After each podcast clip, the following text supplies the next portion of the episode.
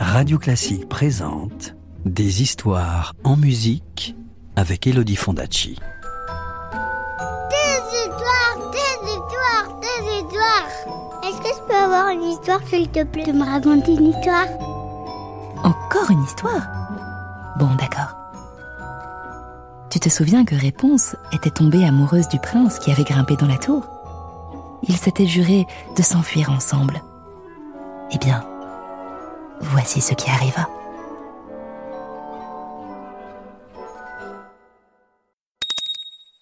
Chapitre 3 Les yeux. Le prince revint chaque soir. Il attendait que la nuit tombe, car le jour venait la sorcière. Il se glissait en bas de la tour et appelait à voix basse. Réponse Réponse Dénoue tes cheveux et lance-la vers moi. Alors, Réponse défaisait sa natte d'or et le prince grimpait jusqu'au sommet de la tour pour la rejoindre. Tous les soirs, il apportait un cordon de soie que Réponse cachait soigneusement dans les plis de sa robe. Et chaque matin, la jeune fille tissait une échelle qui devenait de plus en plus longue au fil des jours.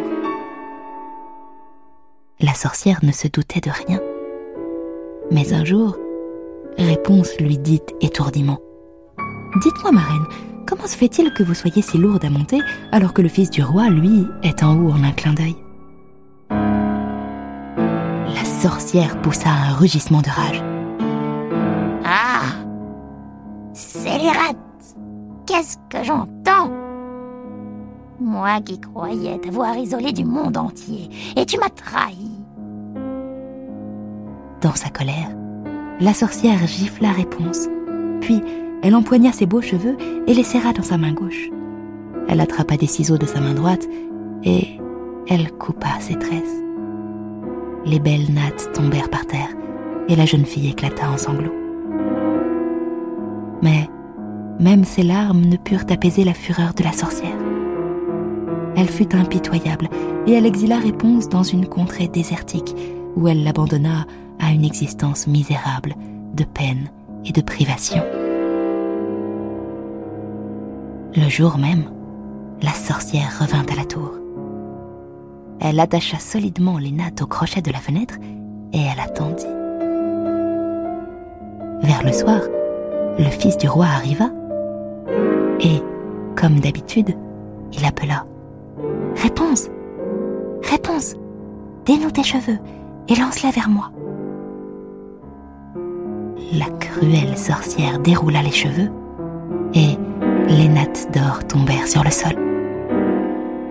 Le prince monta, mais loin de trouver sa chère réponse, il tomba sur la sorcière qui le fixait d'un regard féroce et empoisonné.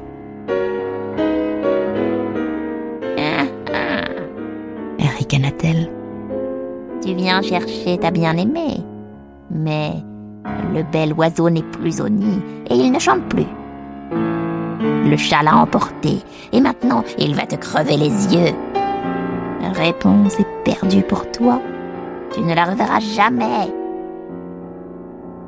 Fou de douleur et de désespoir, le fils du roi recula et il sauta par la fenêtre, du haut de la tour. Il ne se tua pas, mais s'il sauva sa vie, il perdit les yeux en tombant au milieu des épines.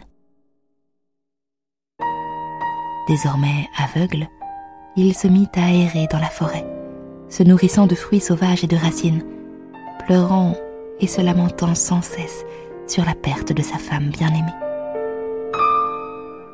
Le malheureux erra ainsi pendant quelques années, jusqu'au jour où ses pas tâtonnants l'amenèrent dans la contrée déserte où Réponse vivait elle-même, misérablement, avec les deux jumeaux qu'elle avait mis au monde, un garçon et une fille.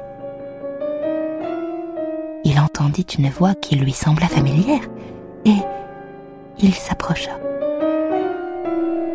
Réponse le reconnut immédiatement.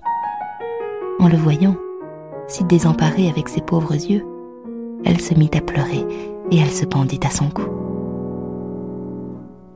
Pendant qu'ils étaient ainsi enlacés, deux des larmes de réponse touchèrent les yeux du prince. Et, comme par miracle, le fils du roi recouvra complètement la vue qu'il avait perdue. Fou de bonheur, il ramena sa bien-aimée dans son royaume, où ils furent accueillis avec des transports de joie. Et Réponse et le prince vécurent heureux ensemble pendant de très longues années.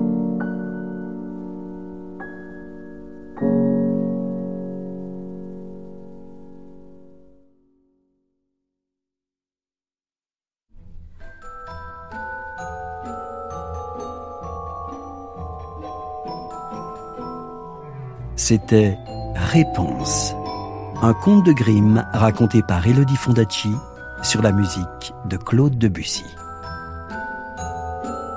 Retrouvez les plus belles histoires en musique en livre CD aux éditions Gauthier Langros et tous les contes d'Elodie Fondacci en podcast sur radioclassique.fr. Radio Classique, des histoires en musique.